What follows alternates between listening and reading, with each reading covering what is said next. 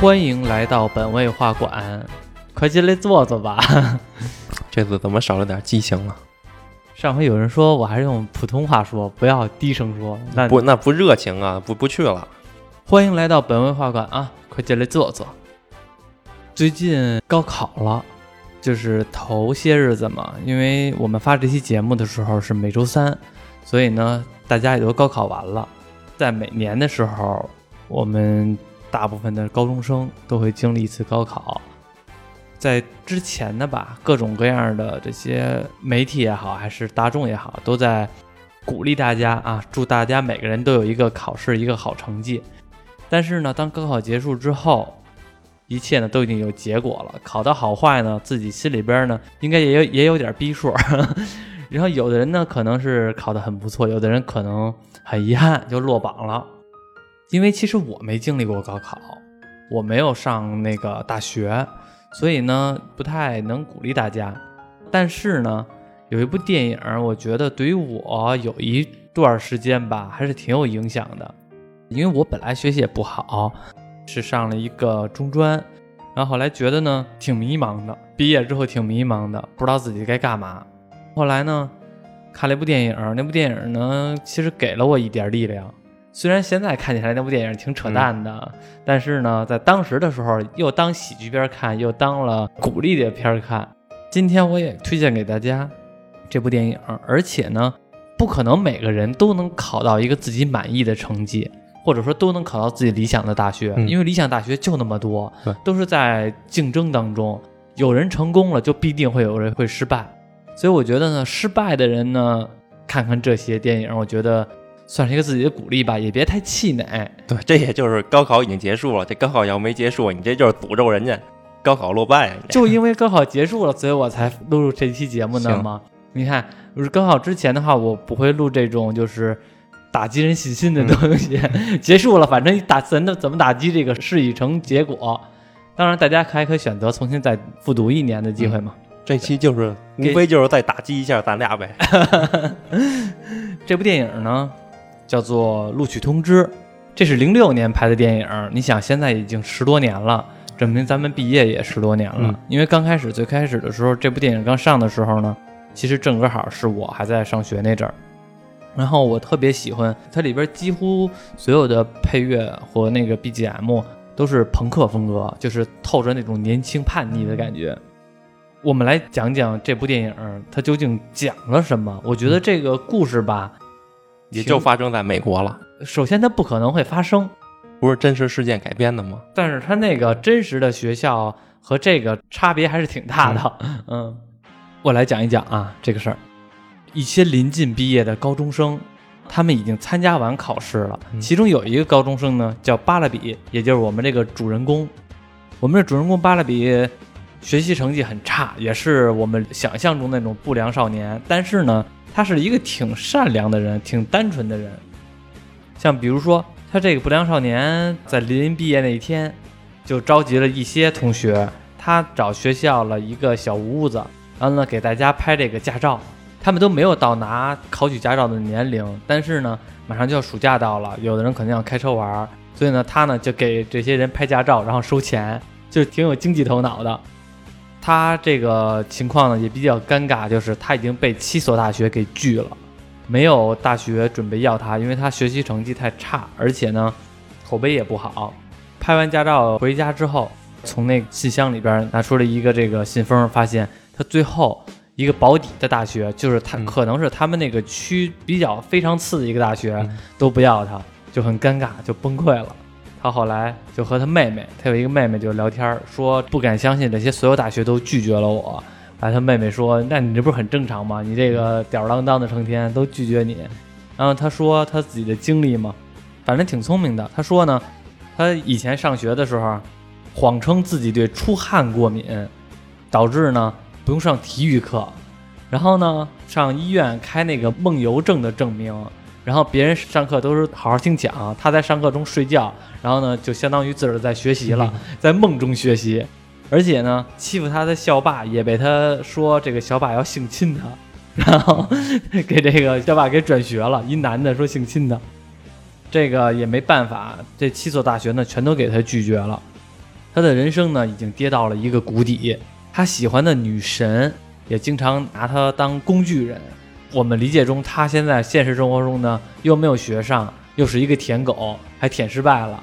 他的女神就跟他说：“哎呀，周末我要和我的男朋友出去玩去，你帮我家修修草坪吧。不是，他是说有一个舞会，”啊，那主人公以为要邀请他参加舞会呢，特别开心，说当然可以，就是说需要你帮我们家修一下草坪。对，那个女神看来也不喜欢他。那女神已经有一个男朋友了，而且那个男朋友呢，就是非常帅的一个男的，而且呢，就是那种学校当中最受女孩喜欢的那种。简单说就是高富帅。啊，就就是高富帅，他也竞争不过。这个时候他落榜了，毕业会的时候，所有的毕业学生和家长全都来到学校当中，照了最后一张毕业照。家长在聊天的时候呢，都会问一些：“哎，你的孩子考哪儿了？是吧？你的孩子考哪儿了啊？我的孩子考清华了，我的孩子考北大了。”还有一个特别好的朋友，打小玩到大的，从五岁开始就一直在玩的朋友，是一个胖子，就是学霸。这小胖子呢，考的是在当地特别有名的一所大学，叫哈蒙学院。他已经是他们家族第四代上这个大学的，因为他们那个学校都有那种兄弟会的传统，所以呢，这个小胖子一直就想进入这个兄弟会当中。这小胖子呢，是这个我们的主人公巴勒比的好朋友。在这场聚会当中呢，这巴勒比也和他其他同学聊天，发现呢，不止他一个人没有大学可上，其他有几个同学也是没有大学可上。这几个人呢，有各种各样原因没上了大学，比如说有一个女的，其实学习特别好，但是呢，她填志愿的时候只填了一个耶鲁大学，我只想上这个学校，如果要是没有考上的话，就干脆不上，或者干脆复读，但是可能就真的失败了。还有其他的同学，反正就各种各样原因，就是没上几个大学的三个朋友，在场毕业会当中呢，这些人都受到了冷嘲热讽吧，其实挺尴尬的，因为别的家长在谈论你孩子上哪个大学，然后结果一问这个巴勒比他父母，巴勒比他父母亲说啊，巴勒比因为自己的学习不努力，毁掉了自己的人生，他现在没有大学可上，然后挺尴尬的。回去之后呢，巴拉比想出一个辙，他很聪明，但是可能就不用在正道上。他自己呢拿 PS P 了一个录取通知，用哈蒙学院，然后和另外一个学校的校徽 logo 组合了一下，组合成了叫南哈蒙理工学院，英文缩写是 shit。他把这个录取通知呢就给打印出来了，托学习特别好那个小胖子还做了一个假网站。准备呢拿这个录取通知来骗他爸，就告诉他爸有有大学可上了，别让家里人太失望。结果其他那几个也没上大学的呢，其实也无所事事成天，说那你 P 好了之后给我一份儿，做好了网站也也告诉我，我也跟我家里人说我也上了这个大学了。就是他们这几个孩子就一块儿的，相当于全都骗家长，给他们这个家长那个录取通知，说自己上了这个大学。但是呢，家长肯定不会轻易的相信。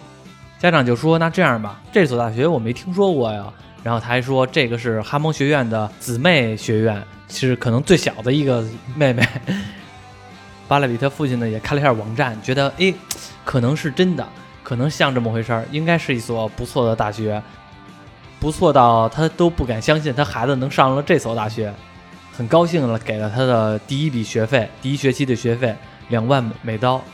巴拉比也很高兴，说这一下以为就糊弄过去了。但是他爸说：“我现在给你美刀了，我得去学校去看看，而且呢，我要和这个校长聊聊。”巴拉比没办法，因为父母要来，他们要找一个场所。结果呢，他们就发现了一个好的地方，是那耶鲁大学那个小女孩没考上耶鲁大学那个学生提供的。这个地方呢，离正经的哈蒙学院不远，就隔两条街。但是呢。是一个废弃的精神病院，就是他以前是一精神病院，后来就废弃了。然后呢，他找了这个当地的这个呃产权所有者，然后呢用学费把这个地方给租下来了，很便宜的价格租下来了。租下来之后呢，这几个孩子就开始对这个废弃的精神病院进行改造。这段其实挺逗的，整个这段他们进行改造全都充斥着朋克音乐，然后特别年轻、特别欢快的那种。一进去那精神病院里边特别脏乱差，他们就开始进行大扫除，整个大扫除，然后把男厕所、女厕所什么全都给大扫除了，而且里边还有好多精神病院的设施，什么电击椅，然后还有那种禁闭房之类的禁闭屋子都有，把这整个改造成一个像一个大学的样子。后来又托他那胖子那个同学说：“那这个怎么办啊？说你帮我找个人。”胖子说：“我想到一个人，是他舅舅。然后呢，但是他这舅舅在干嘛呢？在一个鞋铺里边卖鞋。他是一个本来就是哈蒙学院的博士老师，他本来就是一个老师。但是呢，因为这个教员吧比较奇怪，脾气比较暴躁，用现在的话说就是暴暴大爷，经常是怼各种的同学，也怼各种的老师。结果呢，被哈蒙学院给开除了，上那儿卖鞋去了，当服务员去了。他们呢就找这个教员说：“我现在给您钱，相当于租您一天，您上那儿了给我们做假这个大学呢办一天校长。”这个报道大爷呢，刚开始还说啊我不去，我这个没有时间去这个。后来结果正说着呢，他因为之前把那个小孩儿给气哭了，人家买鞋来，他骂人家小孩儿说：“你这个小畜生，竟然买这个，我们这儿没有彪马，你非得要彪马，难道阿迪就不行吗？”给人买鞋的小孩骂哭了。然后他被开除了，说那咱们那行，那我去那儿办一天校长去，就去了。这巴拉比不是有好几个朋友吗？刚才我不是说了，有一个本来填志愿填的耶鲁大学的一个学生吗？后来因为不是没录取，也来这儿作假骗父母，说跟这儿上大学了吗？他学习成绩是挺好的，他呢在暑假的时候自个儿开辅导班儿，然后呢他跟他的辅导班底下的学生说，如果你们要想学分修得够，那现在呢？我这边有一个大学体验生活的一个夏令营，你们要全都参加来，所以找了一堆学生来过来假扮大学生，就是帮他做这场局，骗巴拉比的父母。这一天，这个巴拉比这父母就来这个考察来了，然后呢，他们也顺利的把这个父母给忽悠到校长办公室了。这个我们刚才说的这报告大叔来扮演这个校长，给他们上了生动的一课。这报告大叔特别逗，刚开始这大叔就跟这个巴拉比的父母聊天嘛。说孩子们上大学，很多人说上大学是提前体会到整个社会环境，我们在这里学习到知识，提学习到在社会中生存的手段，然后呢，也对未来能更有清晰的认识。大家还都安静了，等着听这个校长继续说。校长下句说：“ 听起来是不是一堆 shit？” 然后自个儿就那哈哈一阵乐。巴拉比这父母一下都愣了，说：“这校长怎么这么说话呀？”然后这校长接着说。大学是什么呢？就是买方和卖方，皮条客和妓女，然后就一人越说越开心，就是各种的脏话乱七八糟全都出来了。这个父母说：“校长先生，您说这个是什么呀？我不太明白，您究竟是什么意思？”然后那报道大叔说：“难道让我一勺一勺的喂你？”说大家上大学其实没有任何意义，但是只有一个目的。父母就等着说结果。这个时候，巴勒比已经快精神崩溃了，就听他这么说，已经觉得太扯了。你这在当着父母怎么能这么说呢？但是这个脖子大叔呢，又给折回来了，说大家来上大学只有一个目的，就是为了找一份工作，找一份薪水不错的工作。结果呢，巴勒比的父母是非常认同这句话的，然后说您对教育的批判简直让我们醍醐灌顶，就给糊弄过去了。糊弄过去之后。这些学生也都骗了各自的家长，就顺利的在这地方上大学。别的孩子呢，可能开学之后上正经八百大学，他们呢就跟这个他们改造好的精神病院这五六个人就跟这玩儿，打游戏呀，乱七八糟，成天就跟这玩儿。结果呢，有一天一个人敲门，这巴拉比呢去开门，是一个情绪特别亢奋的一个人，上来就说：“Hello，你好吗？说我这个。”是一个有这个 ADD 病症的患者，就是我们俗称的多动症。然后说我现在来这个地方报道来了。巴勒比说：“哦，我们这儿已经不是精神病院了，已经关张了。”紧接着 ADD 患者说：“不是，不是来这个精神病院报道的，我是来上大学的。”巴勒比说：“那您上的肯定是这个哈蒙学院，在隔壁两条街。”说也不是，我上的是南哈蒙理工学院，就是他们作假的这个大学。这个巴尔比就很愣了，说：“怎么我们作假这大学你知道了？”ADD 患者说：“不只是我知道，我们都知道。”把门一打开，一看后边一堆人，全都来这儿报道来了，而且是各式各样的人，什么样的人都有。然后说：“我们都接到了这个南哈蒙理工学院的这个录取成功通知，现在呢，我们全都来报道来了，每个人都交了学费，这些人就陆续开始进来了。”巴莱比赶紧要搞清楚怎么回事，赶紧找他那个当时做网站那个小胖子朋友。因为当时那小胖子朋友做那个网站，巴勒比他爸肯定不是很简单就能糊弄过去的，所以他把那个网站做的很真，加了一个功能性。这网站上面有一个录取的按钮，如果你点了，你就会立刻就是在网站上就收到录取通知，等于你只要是申请，他就招收你，就导致呢，这网站也不知道怎么就被其他人发现了，然后呢，大家全都上这个大学来了。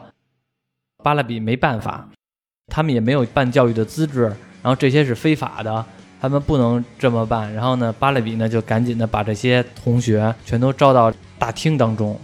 而那巴勒比呢，准备就是跟大家挑明了话，说这个究竟这个是怎么回事儿。但是呢，上了舞台之后，ADD 患者就一直举手插嘴，而那巴勒比呢就无奈，就跟他说：“那那行，那你先说，你想说什么？”这个 ADD 患者就说：“从我出生到现在，我被这个大学录取的时候，我父母跟我说是他人生中第一次为我骄傲的时候，然后其他人都给他鼓掌。然后这个时候，巴勒比呢。”就问这些同学们说：“大家有没有申请其他大学呀？”所有人都举手了。又说：“那其他人同时收到就是你们报的其他志愿的大学的录取通知。”所有人又都放下了。这些人都没大学可上。巴勒比心有点软了，说：“我知道被大学拒绝的感受。他们总说你这不行那不行，但是呢，其实你们自个儿都知道自己是可以的。”一场慷慨激昂的演讲，最后把这些人全都给。说高潮了，然后他自己呢说了也高潮了，结果呢就说那这个南哈蒙理工学院接收你们，你们就开始在这儿上大学，就把这些人顺利的给招到这个学校里边了，就是大家可以在这儿上大学。对他也是不想破坏大家的希望。对，因为在他想中的话，这些人可能是一个希望了。后来呢，这个巴勒比呢话说是简单，但是做起来呢还是难，他所以呢。要去隔壁的这个哈蒙学院去参考参考别的大学是怎么运作的，他要把他这个大学，这个山寨大学也给做好，所以就去考察了。考察后来发现呢，整个大学环境吧和他的想象完全不一样，每个人呢都忙忙碌碌的，很急躁，都很焦虑的生活，而且呢每个人学习的课程都不是自己喜欢的。他就感觉这些人即使上了大学，其实和他自己当时没上大学那种状态其实差不多，都是迷茫的状态。他也碰到了他的一直喜欢的女神，但是他的女神呢也很行色匆匆，根本就没跟他说几句话。巴勒比呢就回来就问他这个报道大叔说：“这个难道大学就是这样吗？”然后这个报道大叔呢就非常的批判美国的教育。这个报道大叔呢有自己的一套理论。说这个大家呢，全都把这个大学呢究竟是干什么的搞错了。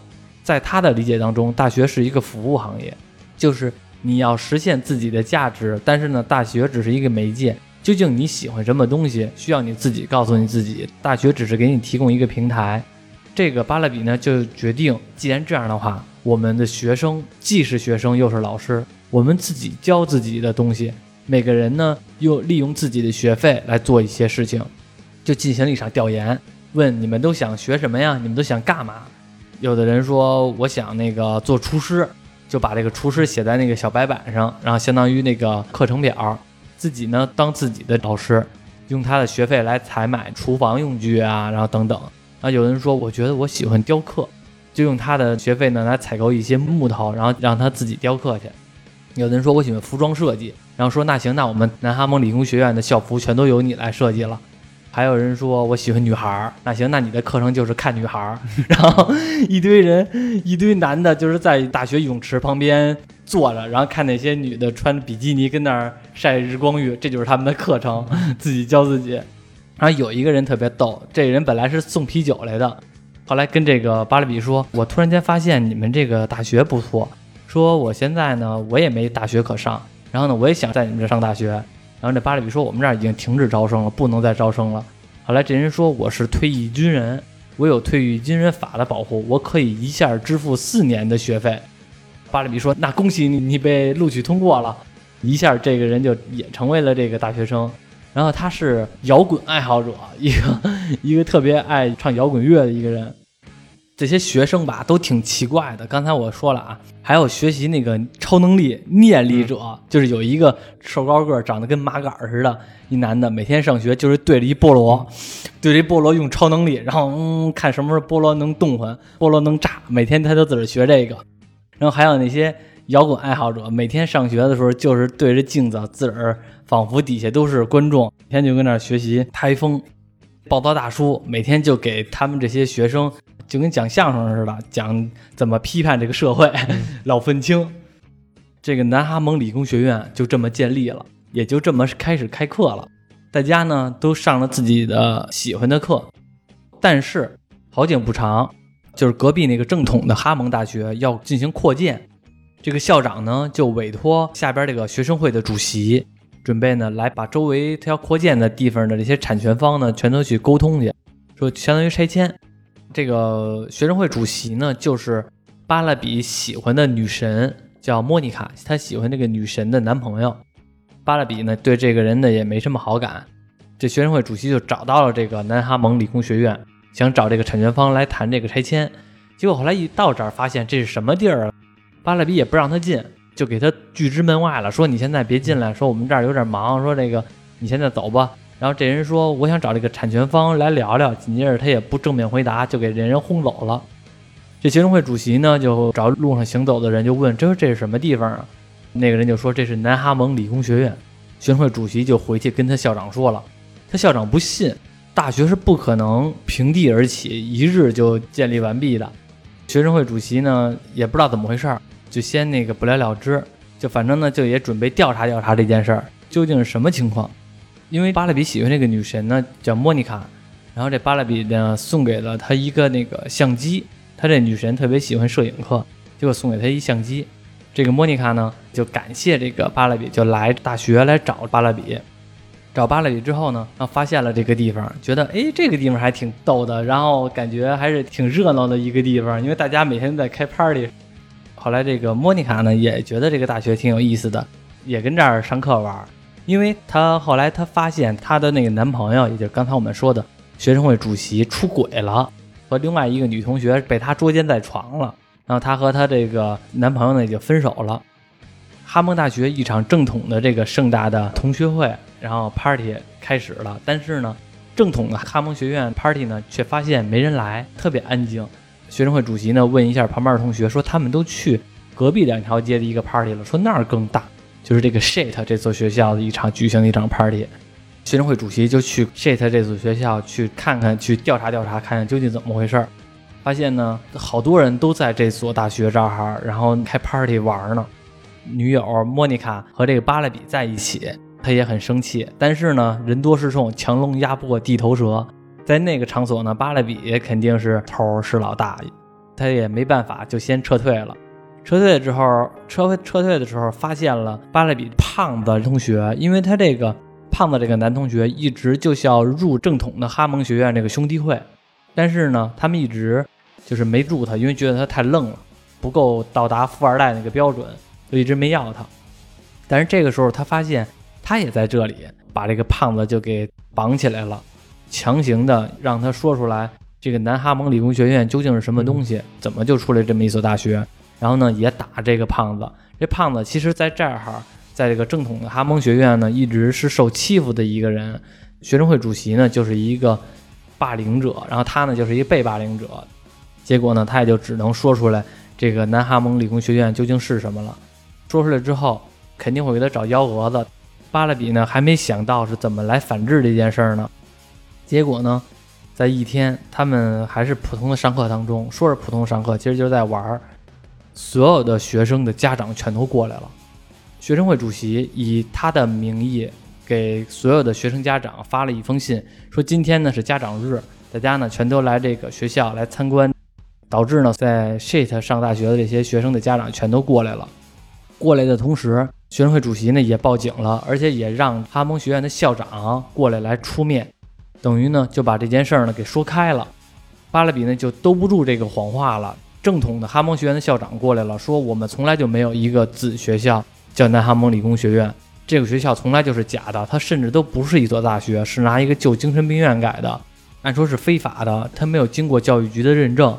而且你们的学费全都被巴勒比给侵吞了。其实巴勒比把这些学费呢都用到了呃房租上啊和这个学校的运营上，所有的家长都很失望，把自己的孩子呢也给都带走了，等于一切又回到了解放前了。这所学校就只能就是先关闭了，大家呢全都回到了无所事事的状态当中。那有一天呢，巴勒比来到了这个精神病院，想再看看这个精神病院，发现呢门口一堆信，他就一个一个拿。后来发现呢，有一封是教育局给他寄的信。他后来看了一眼这个信，挺兴奋的，因为这个信的内容就是说教育局准备给他们进行一场听证会，听证的内容就是说他们这个南哈蒙理工学院。能不能成为一所正式的大学？这个巴勒比也很开心，就赶紧跟所有的朋友都说说这件事儿。本来都觉得这个已经放弃了，后来一看这封信呢，也觉得那咱们就以正常的路子来争取一下，看看能不能把这个大学顺利的给办下来。他那个哈蒙学院胖子朋友也帮他了，准备听证会的一些材料。胖子呢决定说，我因为在哈蒙学院也不好，经常受欺负，那我就退学了。第我是第四代在哈蒙学院上学的学生，但是呢，我现在想成为第一代我们家族在南哈蒙理工学院上学的学生。在这天的时候，巴勒比和他的暴躁大叔和他的胖子朋友和他的几个要好的朋友进行了参加这场听证会。结果一到那听证会，说我们本来定的是三号大厅，就有人说你们现在不是三号大厅了，你们现在是主会厅了。说为什么呀？说你们那个听证会人太多了。发现整个他们学校的人都来了，这场听证会谁参加呢？他们南哈蒙理工学院的人，还有那个哈蒙学院的正经八百的校长和兄弟会主席，他们也参加，等于是两方进行一场辩论。教育局呢在上边作为一个裁判，决定这所 shit 英文缩写为 shit 的大学有没有成为大学的资质。但是人家说的这些东西呢，你都没有，有没有教育设施？巴勒比说我们有一个厨房。有一个滑板滑板台子，有一个游泳池，这些都是我们教育设施。有人学游泳，有人学滑板，然后这些不算是传统意义上的教育设施。那有没有教育环境啊？说我们租了一间破的精神病院给改造了，说这也不行。人说那你们有没有教员啊？说我们整体的所有学生就是整体的教员。然后说你这不行，你们有没有传统意义上的教员啊？报道大叔说那只有我。只有这一个人，那说你这个不行啊！这整个的三个基础设施你们全都没有，就要建大学。后来这巴勒比呢，在这个时候他也发现了，其实来这场听证会呢，其实也没太大意义，因为以他这种学校的情况呢，也是不可能给他办理大学的。然后所以就放开了，就说，嗯，你们那些正常大学都是什么传统啊？欺负幼小同学，每天上自己不喜欢的课，等等等等的这种生活。然后我们在南哈蒙理工学院呢，我们却学到了真正的成长。我们每个人都学到了自己想要的东西。其实他们有的同学还确实学到了他们自己想要的东西。像比如说那个 ADD 患者，也就是多动症那个患者，他最开始来上大学的时候，他本来是特别的兴奋、亢奋的一个状态，静不下来。但是现在呢，已经能安静地坐那儿了。而且有的学生呢，最开始的时候他有一些做厨师的天分，他以前没有不知道。来这儿上课之后呢，因为自己教自己嘛，就成天的跟厨房里边瞎鼓捣，结果呢发现了，哎，自己还能做点好吃的。还有的人这还真的有雕刻天赋，雕的东西呢还真不错。每个人呢也在这儿找到了自我实现的价值。结果呢，一顿慷慨激昂的演说，教育局的人呢还真同意了，说那我觉得你们这个虽然没有我们传统意义上的这些教员和设施和场所。但是呢，你们满足了一个大学基础的条件，就是实现自我价值，所以我觉得你们这所大学可以试运营一年，就非常高兴，等于这帮人就赢了嘛，顺利的把这所大学又给建立起来了，按照正常的路子给建立起来了。新的一年大学开学了，这些乱七八糟的人继续来这个大学开始上学了，这个电影也就结束了。以前看这部电影的时候吧，就是觉得挺热闹的。这部电影我觉得真的还挺挺有意思的。也不知道他们运营这一年之后怎么样了，成没成功？对，就是其实啊，他为什么让他只运营一年呢？而且我觉得可能这个只是一个想象中的，就是这些人生活的一个环境，乌托邦的一个大学。所以到最后呢，也是只让他试运营一年。我估计呢，现实生活中不可能一直存在这种大学。对对，就算这种大学你毕业之后，是会承认你这个学历吗？那我承认这个专业吗？对，也应该也不承认。嗯所以说这个东西呢，只是大家呢闲暇时余嗯挺热闹的，当喜剧片可以看。而且这部电影我觉得立意也挺好的。对，反正我看完这个《录取通知》这部电影，嗯也是感觉挺轻松的，嗯故事也特别简单，感觉还看着看着没注意就演完了。嗯，是有点短，我也觉得有点短。但是自己也没有那么深的感触，什么收到录取通知的那种喜悦也没有，因为咱都是意料之中的那种学校，对肯定要的那种。对对对，而且咱俩都是暴露学历嘛，都不高，嗯，也都没上过大学。其实大学对我来说也是一个遗憾，我也，但是遗憾感没有那么强，因为咱也没上过高中，还隔着一个阶级呢，所以没那么强烈的遗憾感。其实现在和当时也有点不一样的是什么呢？我还是挺有遗憾的，嗯我挺遗憾没上大学的。你遗憾是体验一下大学生活吗？对我是遗憾体验还是大学生活，因为咱们那个中专其实也差不多，但是我总感觉那段日子没过够。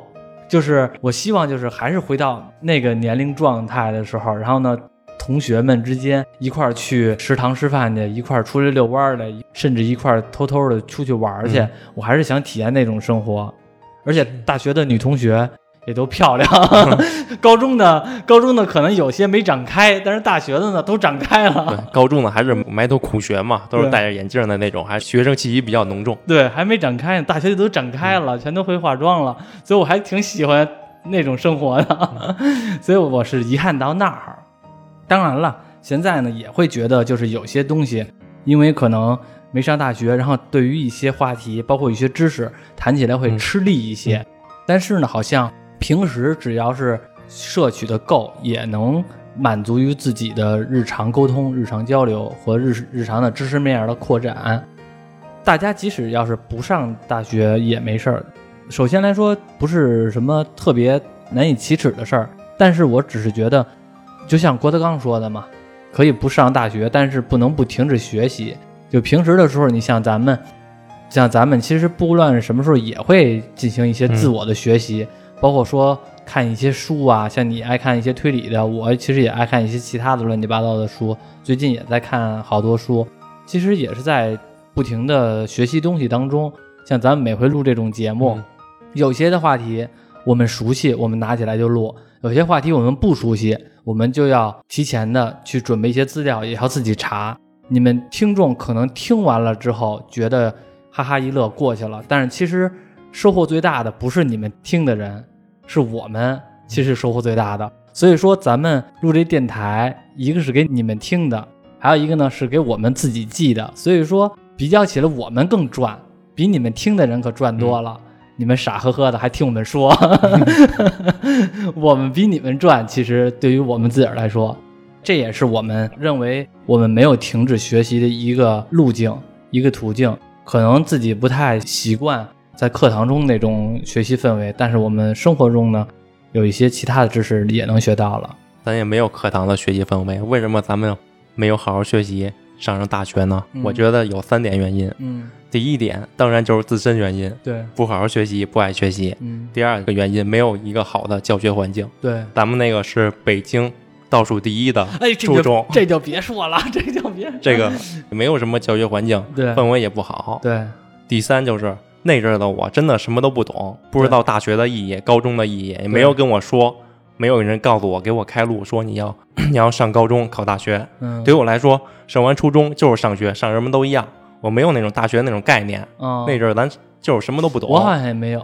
没有吧？那咱虽然是北京的，嗯但也是北京农村嘛，嗯，跟外地农村也都差不多。差不多差不多，那阵儿网络也不发达，咱都没手机，不像现在这么发达，对真的就是什么都不懂，对就知道上学。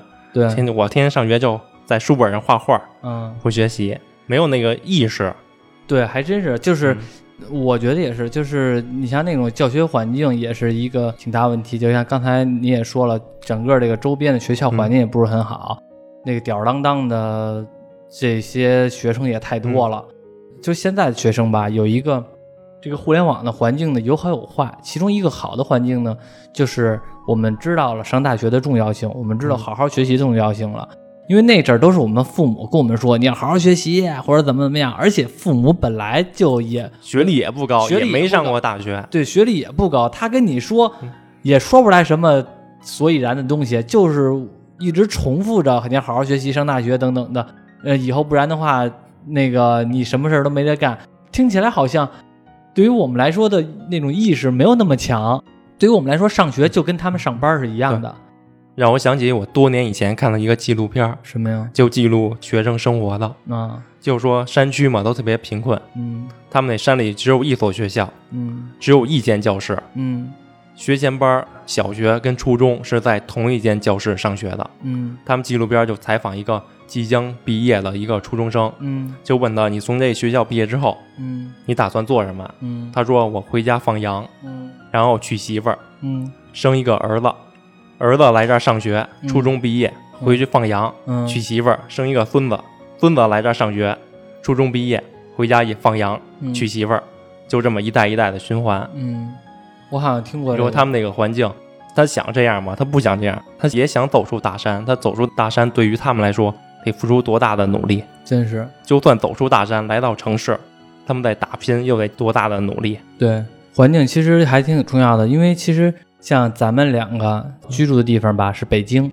提一嘴，我们居住是北京的海淀。对，别一听北京海淀觉得特别高级。海淀虽然现在发展特别好，嗯但是我们是海淀最边边上的那个。而且有的人不知道，有的人知道，海淀自己的人知道，可能北京其他人不都不知道。海淀分山前和山后，山是以什么山呢？是以百望山嗯为界，所以说海淀山前的教育是非常牛的，就是我们能说出来的那些大学和高等高中，全都是在海淀山前，比如说清华、北大、嗯幺零幺。然后人大等等的，什么理工大，什么这些东西，全都是隶属于海淀山前。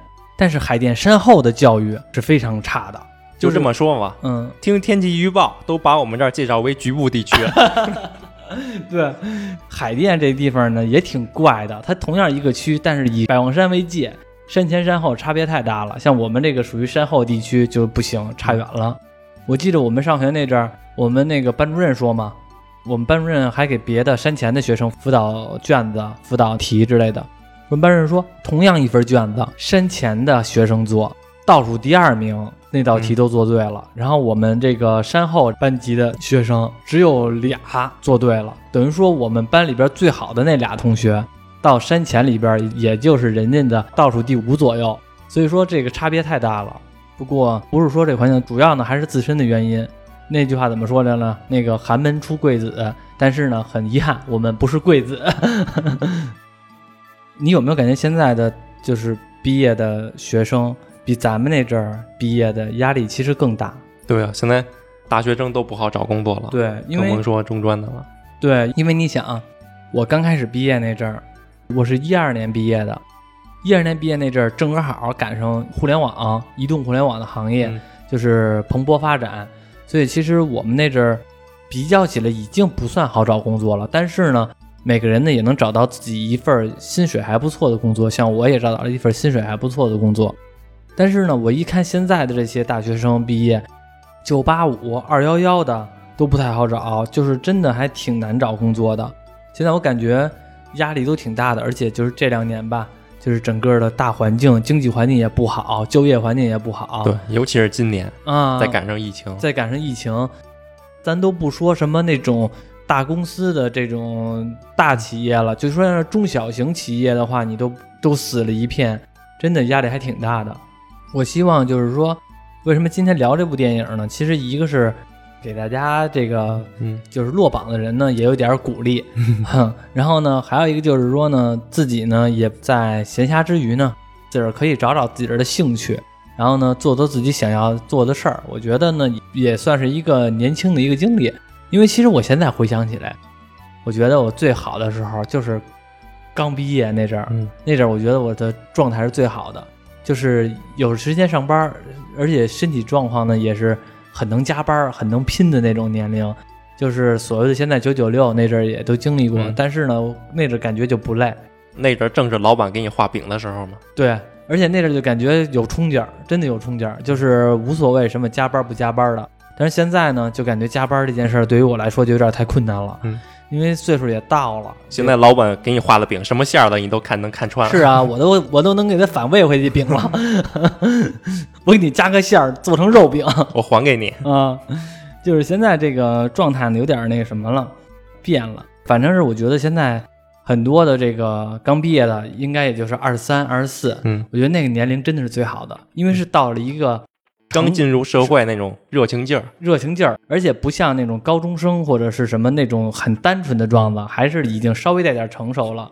因为中专唯一的好处就是接触社会早，对，对就是一个小社会。对，嗨，各有各的好处。反正像咱们这种接触社会早的人呢，其实也比其他的有些人先走了一步。像比如说我，我毕业之后，然后去嗯一家很知名的互联网企业当中，但是这两年不行了，因为随着微信的发展，导致从移动互联网的发展导致那个公司不行了。最开始在那个人人，在人人网，这两年可能销声匿迹了。就是如果我当时要是没有那么早进入社会，有可能其实找的工作呢也不如人 人人人那种大企业可能会要，也赶上了，可能是运气好，然后进了人人，然后算入了一个行业，算是赶上互联网这波顺风车，能让有有口饭吃，有一个生存技能。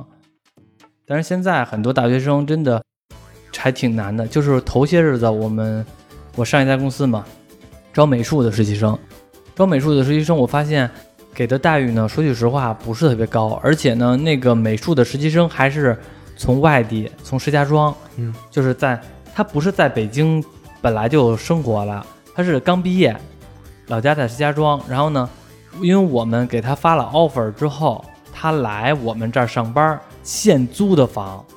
然后我们那上一家公司呢也比较坑，说句实话比较坑，嗯。人家来这儿来上了上了仨月班，嗯。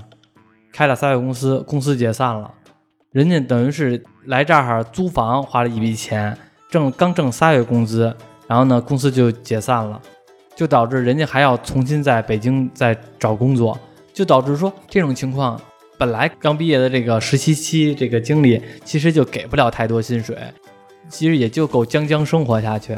结果呢，你这个还公司解散了，还把人给忽悠过来了，结果导致人家没有薪水可挣，然后我都不知道人家怎么来，接下来怎么生存下来。人还不好回石家庄了，他就跟那个刚才说的电影《录取通知》里那巴勒比似的，自己来北京工作一个好事儿，在老家那边说自己孩子去北京了，嗯工作去了，都挺开心的。嗯，结果给自己架那儿了，还不能回去。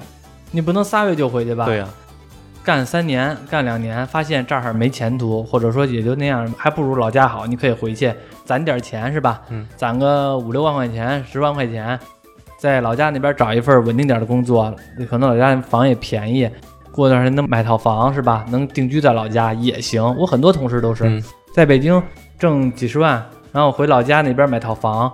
然后接着在北京上班，等岁数稍微大点儿，可能就回老家那边找一份普普通通的工作，至少也有房住了。也成家了，也挺好。但是你这刚在仨月，你就面临着下月房租了，这真的还挺头疼的。而且是二十多岁小伙子，生活的压力就一下就压得喘不过气来了。咱们在当地的再怎么样还好一些，就算失业了，像现在我这失业的，至少也饿不死，家里边又有地儿住，头有片瓦遮着，不不，头上的片瓦都有点漏水了，家里边呢也能救济救济。就是有个后盾。对啊，有个后盾，像人家这个真的还挺难受的。无论男女，男的可能生活的压力呢更大一些，女的呢，如果要是没有男朋友，自己的话呢，也是属于一个比较迷茫的状态。所以说，聊聊这部电影吧，因为这部电影核心就是一喜剧片儿，就是一看热闹的。我觉得在闲暇之余呢，看看挺好，这是我最初的目的，给这些高考失利的人来聊聊这部电影。行，反正是这期节目就是给大家找个乐儿。高考失利的别太气馁，日子呢该怎么过还是怎么过，自个儿努力就行了，别自己停止学习。因为现在你满打满算，你就算你高考失利了，你的人生才过多少啊？是吧？这还早着呢，我你往你活不大说，你六十就死，你才过五分之一，有点不吉利吧？就假如说嘛，你六七十就试试，你才过五分之一。你要是活得狠点儿，一下活九十去，你这还早着呢，未来的日子还长着呢。有的是你自己能找到自己的兴趣，能找到自己的目标，找到自己的人生规划。行，本期节目就到这里，给大家分享了录取通知。本文化馆今天关门了啊，每周三我们发节目我以为要说不见不散呢。啊，对，每周三不见不散。好情感啊，情感电台啊。哦，是吗？那么假，情感电台。